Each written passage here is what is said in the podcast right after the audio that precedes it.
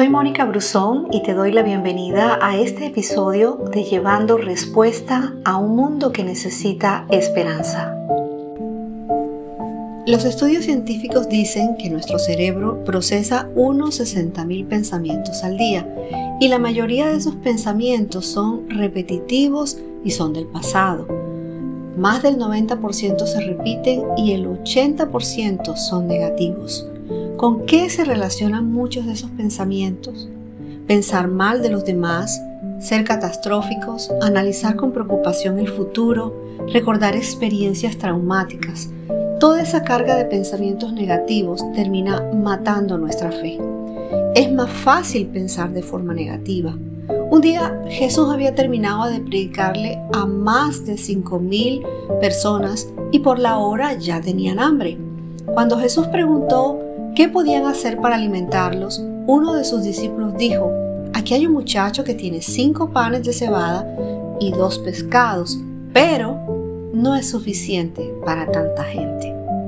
En la lógica eso era cierto, pero en la práctica eso no era real.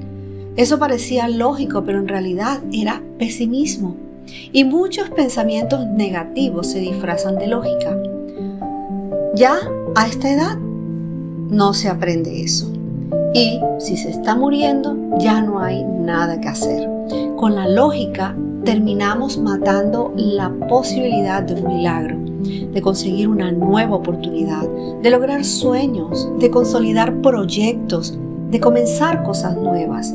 Por eso hay que combatir los pensamientos negativos. El libro de Filipenses en el capítulo 4, versículo 8 dice, piensen en todo lo que es verdadero, noble, correcto, puro, hermoso y admirable.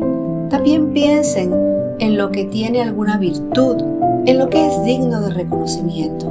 Mantengan su mente ocupada en eso.